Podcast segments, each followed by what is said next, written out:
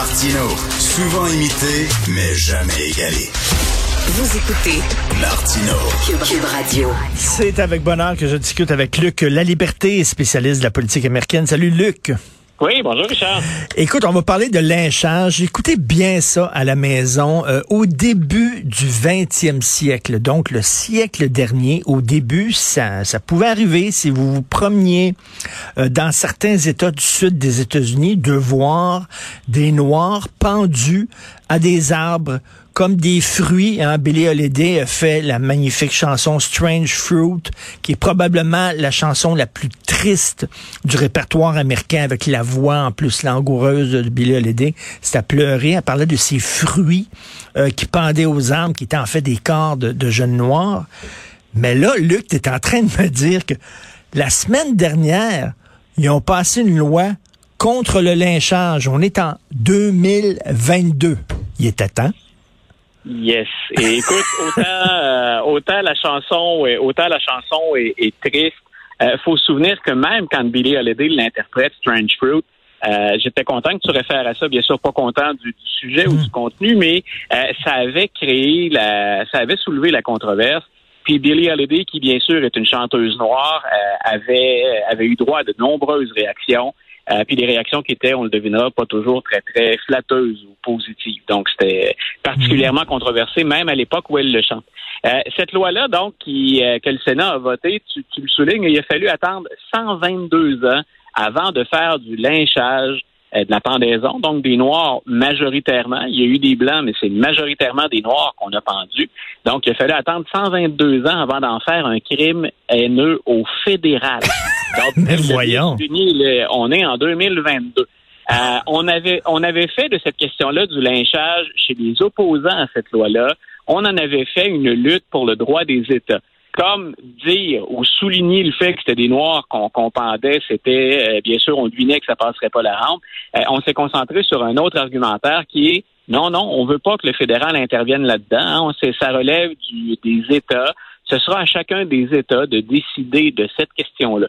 Donc, ceux qui s'étaient opposés au mouvement avaient joué cette carte politique-là, euh, bien entendu en passant par-dessus la question raciale, par-dessus les droits civiques, puis par-dessus euh, ce qui est un acte de barbarie sans nom. Et euh, donc, rappelons-le, hein, on le soulignera jamais assez, on est au 21e siècle et on se décide enfin, on parvient à avoir suffisamment de représentants et de sénateurs pour s'entendre sur cette question-là. c'est hautement symbolique. Euh, mais à quel point, donc, c'est important de le reconnaître. Et le nom qu'on a donné à la loi, euh, il est très significatif.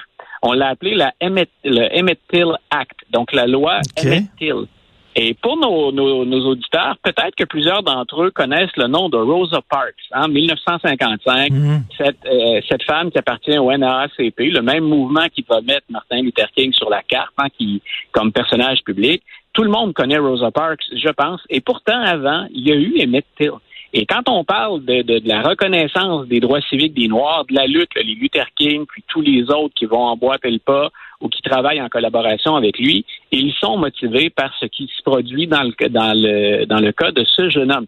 Emmett Till, c'est un jeune noir qui quitte le nord des États-Unis, qui s'en va dans le sud euh, et qui a le malheur de se retrouver dans un ascenseur avec une femme blanche.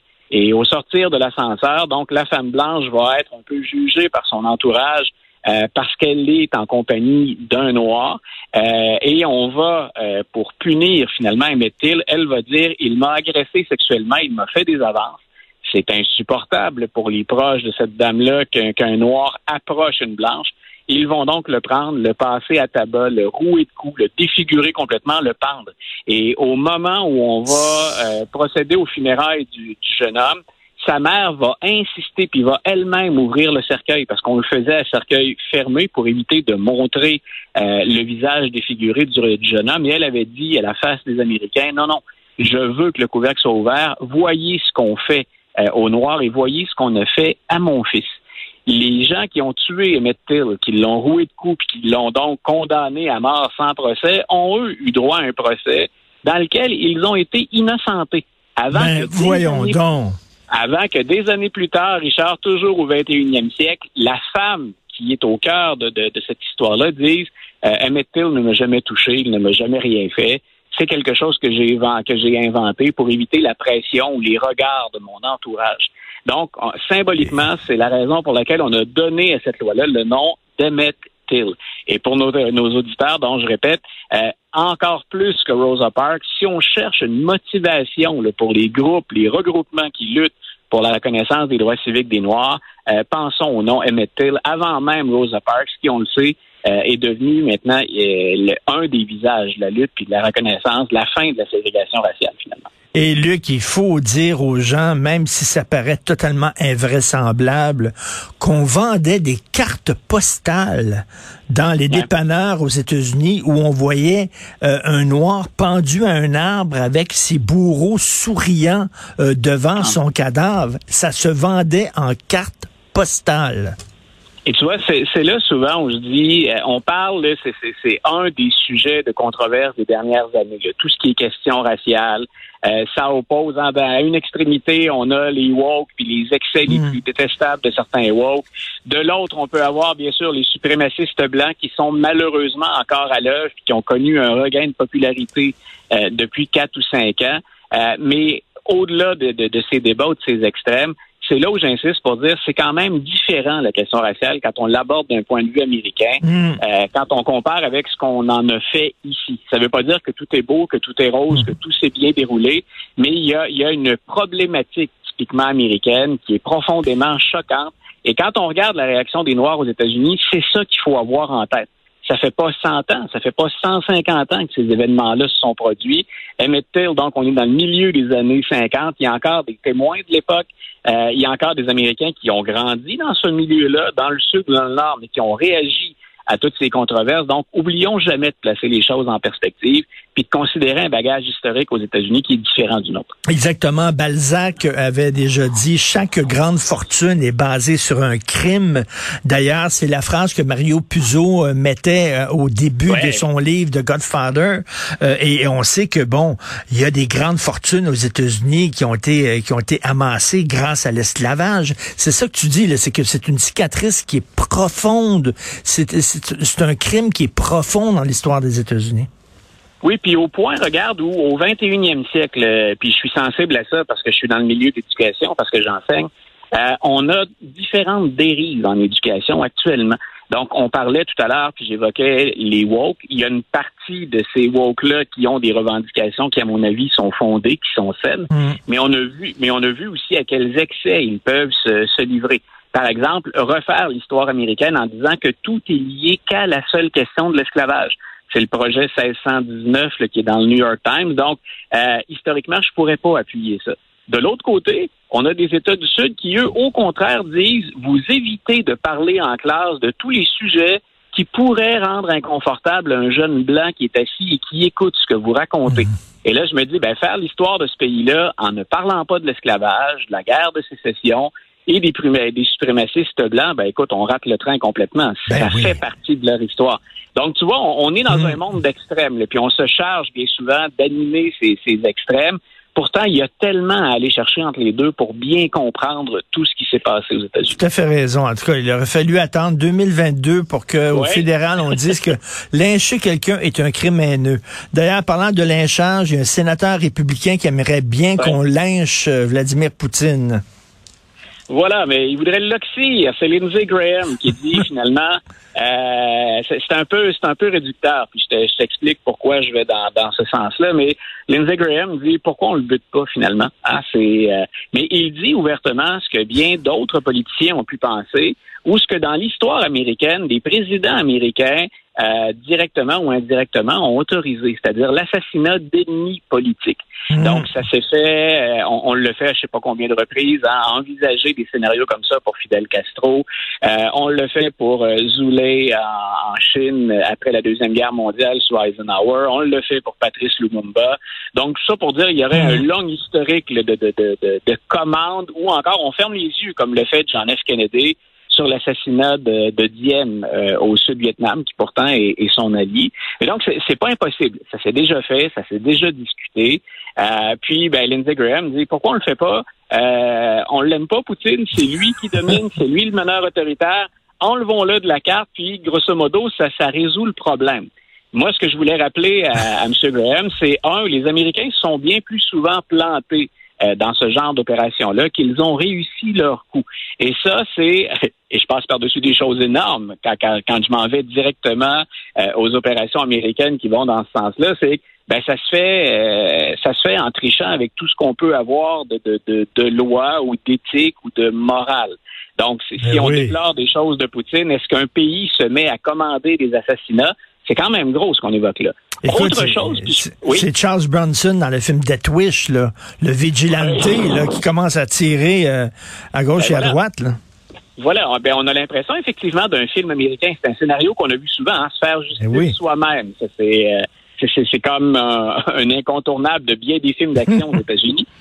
L'autre chose que j'avais envie de répondre à M. Graham, c'est peut-être celle-là qui est encore plus importante si on pense à des, à des résultats, c'est Vladimir Poutine. Je pense qu'il s'attire la sympathie de personne ici. J'ai aucun mal à, à le détester dans mon sommeil là, ou à me réveiller la nuit pour euh, considérer à quel point il est barbare et à quel point il est brutal mais c'est un calculateur froid, comme on en retrouve d'autres en Russie.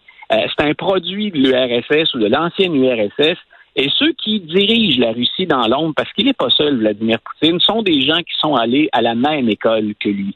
Donc, euh, moi, bien sûr, je suis triste d'un côté, ou en tout cas, je déplore euh, le sort qu'on réserve aux civils en Russie. Là, ils sont bien souvent victimes d'un régime qui est très, très autoritaire puis qui se fout des sanctions d'ailleurs qu'on leur impose, c'est la population qui les paie finalement euh, de, de, de, leur vie ou en tout cas de leur confort ou de leur, de leur euh, capacité à bien euh, à bien vivre puis à bien travailler. Euh, mais dans l'ombre, il y en a d'autres aux côtés de Vladimir Poutine. Et faire sauter Poutine, peut-être que ça enlève la verrue qui nous dérange, de celle qu'on voit tout le temps, mais il va émerger ensuite un autre leader de, de, de même nature. Et il faut se rappeler que même Poutine parti, les intérêts que poursuit Poutine en Ukraine, quand il répond, entre autres, et je pense que là-dessus, ben, il avait un argument, mais quand il dit stratégiquement, je suis encerclé par l'OTAN et on n'aime pas ça, nous, on pense qu'il en va de notre survie. Pour le moment, nous, on voit bien que ce sont les Ukrainiens qui en paient le prix euh, et que Poutine a été prêt à, à, prendre tous les risques possibles et imaginables. Euh, mais est-ce qu'on va vraiment avoir un meneur qui va être plus avisé, qui va être moins brutal, dont les intérêts ne seront pas les mêmes? Euh, ceux qui évoluent dans l'ombre continuent à appuyer Poutine et on sait très bien qu'on sert les intérêts stratégiques mmh. russes. Donc moi, je pense qu'éliminer Poutine, écoute, probablement qu'on aurait un mouvement de réjouissance dans le monde occidental. Je pense qu'il serait de courte durée. Je serais étonné qu'on change, bien sûr, les visées de la Russie ou la stratégie russe dans le contexte Mais est-ce qu'on aimerait ça que Poutine dise euh, moi c'est Biden qui est mon ennemi donc je vais commander son assassinat à un moment donné là? Ce n'est pas comme ça qu'on mène euh, des affaires internationales. Ce qu'on aimerait par contre c'est que la Chine fasse entendre raison à voilà. Poutine. Et là est-ce que c'est une carte que va essayer de jouer le gouvernement américain? Écoute, moi, je, je pense qu'on mise énormément là-dessus, puis que c'est, c'est pas bête de miser là-dessus. Moi, je continue à penser que la, la, la stratégie américaine depuis le départ, elle n'est pas mauvaise. Et il y a effectivement un poids sur la Russie là, en termes de, de, de, sanctions. Puis elle sait très bien, la Russie, malgré les, les, les bravades de, de, Vladimir Poutine, puis ses réponses souvent, bien sûr, euh, où on, on, peut concentrer un nombre de mensonges considérables, euh, il, il subit actuellement une pression importante. On ne veut pas aller plus loin pour éviter une escalade. On y viendra peut-être, mais je pense que Biden se retient puis que c'est sage au moment où on se parle. Maintenant, on a commencé les tractations avec la Chine et je pense que la Chine atteint ce moment également où elle va déterminer est-ce que les projets qu'on avait au-delà de notre alliance stratégique avec la Russie dans le Pacifique, hein, au lieu des, des zones qu'on veut protéger puis des alliés dont on a besoin, prend du pétrole à la Russie, mais on a besoin aussi des Russes parce qu'ils nous aident à contrer la poussée des Occidentaux de l'OTAN. On veut un nouvel équilibre mondial. Est-ce que la Russie nous coûte plus que ce qu'elle rapporte? Et je pense que la Chine approche de ce moment-là. Pour le moment, elle a eu une position qui est ambiguë. Hein? C'est une forme de neutralité sans grande condamnation, mais sans rapprochement évident avec l'Occident, parce qu'on rivalise avec les pays occidentaux et avec les États-Unis.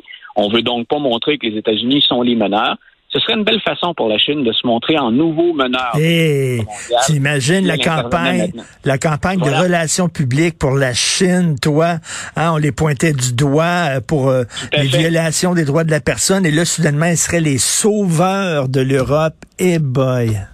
Voilà, tu vois, je, puis rappelle-toi, juste les Jeux olympiques, on a parlé des droits de la personne, oui. on a parlé des Ouïghours, on a parlé de Taïwan. Est-ce que la Chine peut pas, euh, quelque part, pas laver sa réputation, mais montrer patte blanche dans ce dossier-là, puis dire, regardez ce dont nous sommes capables. Je pense qu'on pourrait damer le pion aux Américains en faisant ça, ce qui, pour Xi Jinping, serait, serait assurément pas un, un gain banal. Et euh, en terminant, tu es un homme de culture, tu aimes ça faire un lien entre la politique et la culture. Le parrain a eu 50 ans ah. hier. Ça a été présenté pour la première fois le 14 mars 1972. Qu'est-ce que c'est le parrain pour toi?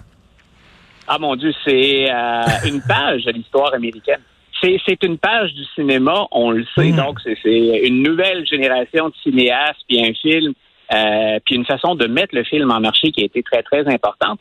Mais moi, j'aime toujours dans le parrain, au-delà bien sûr du, jeu extraordinaire des, acteurs qui sont là, j'aime toujours le côté historique. L'arrivée euh, des, Italiens sur le territoire, comment on s'est regroupé, comment on gère la vie dans les euh, dans les quartiers. Euh, il y a des choses carrément qui nous sont présentées à l'écran dont je parle parfois en classe. Donc, autant le roman que le film reflètent quand même assez bien une partie de la réalité. Bien entendu, si on est italien, ben, ça vient encourager un peu les nombreux stéréotypes hein, contre, les, contre les Italiens. Les Italiens qui ont déjà été les, les, musulmans américains d'une autre époque, ça aussi, il faut le rappeler, hein, c'est si on regarde de travers parfois aux États-Unis où qu'on vise la communauté musulmane, pendant longtemps, ça a été les Italiens. Donc peut-être que si j'étais italien, je te parlerais un peu autrement mais j'aime quand même cette représentation-là qu'on a fait de l'histoire.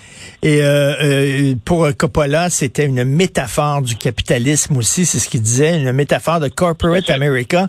Et à un moment donné, tu te souviens probablement euh, Kay Parker, qui est la blonde de Michael Corleone, euh, Michael Corleone dit, tu sais, mon père est un businessman comme un autre. Elle dit, voyons donc, ça n'a pas de sens. Ton père, c'est pas un businessman comme un autre. Il envoie des gens, euh, il, envoie des gens se faire tuer. Il, tue des gens. Et là, euh, Michael Corleone, qui a participé à la guerre, à, la deuxième guerre, il dit, ben, tu es très naïf. Les politiciens font ça aussi. Ils tuent leurs ennemis. Oui, puis tu vois, ça, je me souviens que ça avait choqué puis que ça avait animé beaucoup de Puis dans d'autres cas, on avait dit, ben, sur le fond, il a parfaitement raison. Quand on regarde le développement du capitalisme américain, et qu'on fait l'histoire de la révolution industrielle, moi, je serais curieux qu'on me dise que certains grands propriétaires d'entreprises et certains politiciens ont pas fermé les yeux sur de graves abus euh, des, ouvriers dans les usines qui, dans certains cas, qu'on hmm. condamnait presque à une mort certaine. Donc, la, réplique de Corleone là-dedans, elle est, elle est brillante, elle est particulièrement savoureuse. Tout à fait. Ben écoute, on se laisse sur euh, Strange Fruit, tiens, de Billy Holiday euh, pour célébrer le fait que ça a pris 2022 pour qu'on se rende compte que le lynchage devrait être interdit et considéré comme un crime. 122 ans. 122 ans. Merci Luc. Bonne semaine. Bye Richard.